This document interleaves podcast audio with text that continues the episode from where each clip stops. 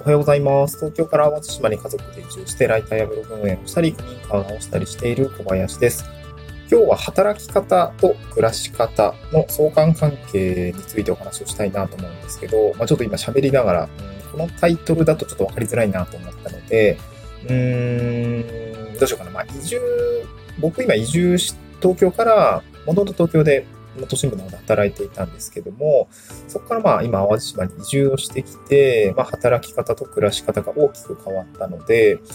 うんまあその結果どうなっていったのかっていうところを、まあ結構 SNS 発信だったりとか、ブログ発信だったりとかの軸になってきているんですけども、うん、暮らす場所を変えるってことは確かにすごくか大きく環境が変わる、まあ、なんだろう脳的な暮らしが近づいていたりとか、なんかこう、町内会、まあ人と人とのつながり非常に増えたとかっていうところはあるんですけど、でも、やっぱり一番大きいのは働き方が変わった会社員というものから、えー、個人事業主、まあ地域おこし協力隊という仕事をしつつ、まあいろんなライターやったりとか、えー、秘書業やったりとか、デザイン業やったりとかっていう、まあ個人事業主、フリーランスみたいな働き方になって、個人の裁量ですよね。まあ1日24時間あるわけですけども、その時間の使い方に、まあ、大きな裁量を得たっていうところが、すごく、うーなんか、どちらかというと、そっちの方が 影響が大きの大きかったのかなと思っていて、とはいえ、東京でいきなり会社辞めて、高い固定費、家賃払いながら、えー、教育費払いながら、あのー、個人事業主ができたかと言われると、多分難しかったなと思っていて、うん、なんか今回の内容ではですね、働き方と暮らし方うん、なんかどちらを変えるべきなのか、それと、あと変えるときにはどういう順番で、えー、変えていくべきなのかなっていうところが、あの、まあ、今一度こう、振り返ってみたいなと思います。だから、そうだな、ゼロから、うーん、なんか理想のライフスタイル、心地よいライフスタイルを得るためには、まあ、どういう順番で何をしていけばいいのか、みたいな話をしたいなと思います。で、ちょっとまあ 全部実体験ベースで、あのーサンプル数1なんですけど、まあ恐縮、そういう内容はちょっと恐縮なんですけども、あの、ちょっと自分の事例で紹介をしたいなと思うんですけど、まあもともと、どうですか、最初一つ目、まあそうですね、今日話す内容のお題としては一つ目ですね、働き方を変えようと思ったきっかけみたいな話ですね、会社員時代に思っていたことみたいなのを話させていただいて、じゃあ具体的にどういうことを考えたのか、うん。まあ、具体的にどう行動していったのか、で、今どうなのかみたいな話をしたいなと思うんですけども、一番最初、うんと、まあ、その働き方、暮らし方を変えたいなと思った時って、どういう状態だったかっていうと、やっぱり子供が生まれた時ですね、結婚する時には確かに、その妻が兵庫県に帰り、兵庫県の人で、で、僕が東京の人だったんで、うん、まあその時点で確かに一度考えました。うん、兵庫に行くのか、東京に行くのか。まあでもその時は、うん、まだ会社員5年目ぐらいだったかな。で、妻が看護師だったんで、なんて言うんだろう。まあ、東京に来てって言ったら来てくれるだろうな、みたいな話で、まあ、なんかまあ来てくれたんですけど、で、まあ、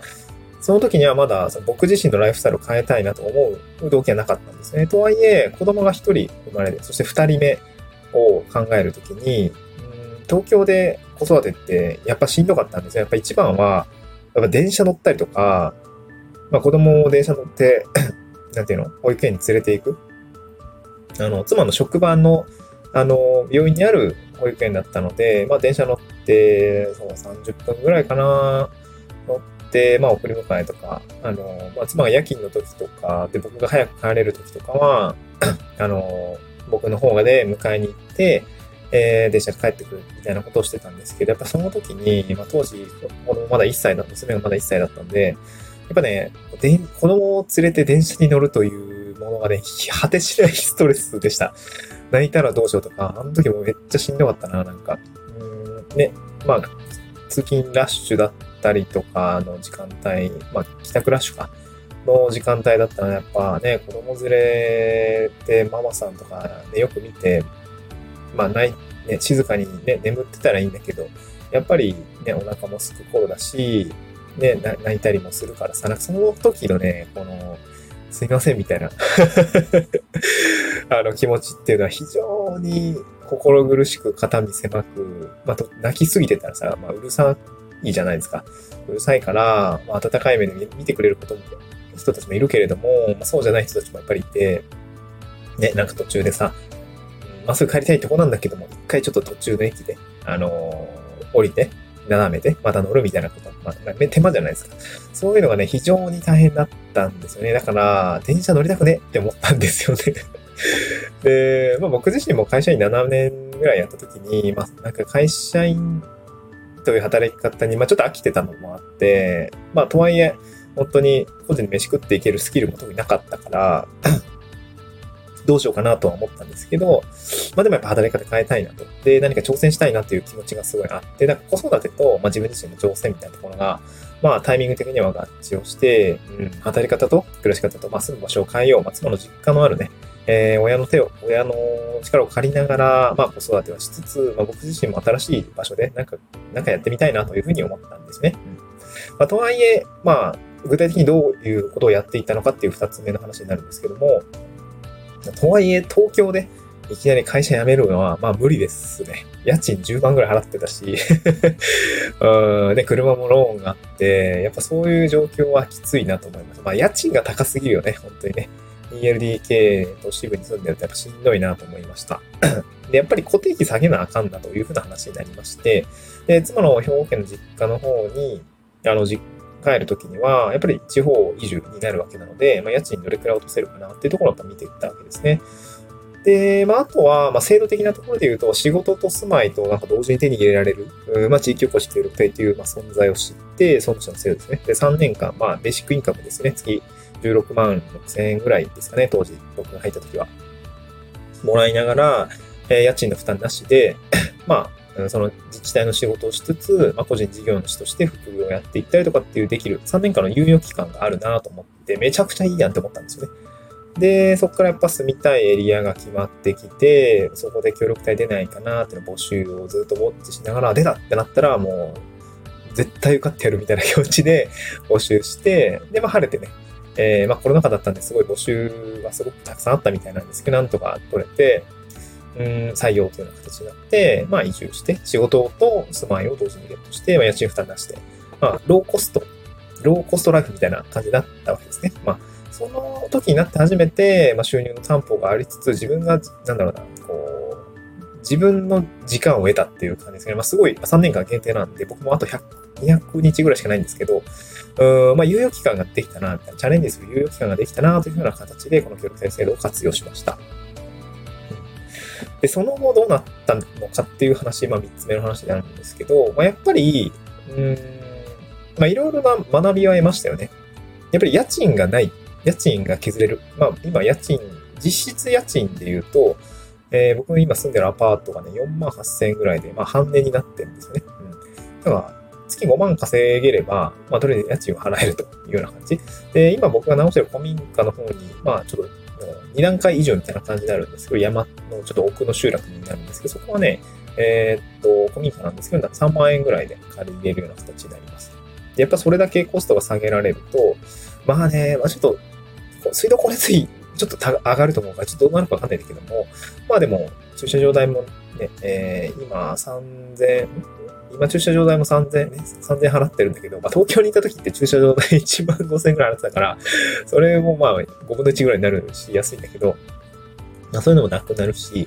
あのー、まあ、ただ、古民家の修繕費というのがやっぱね、積み立てていかないと、まあ、あっちもこっちもやっぱ悪くなっていくと思うので、まあ、コストかかるかなと思うんだけど、まあ、どうだろうね。家賃10万円払い続ける、まあ、完全な固定費みたいなのが、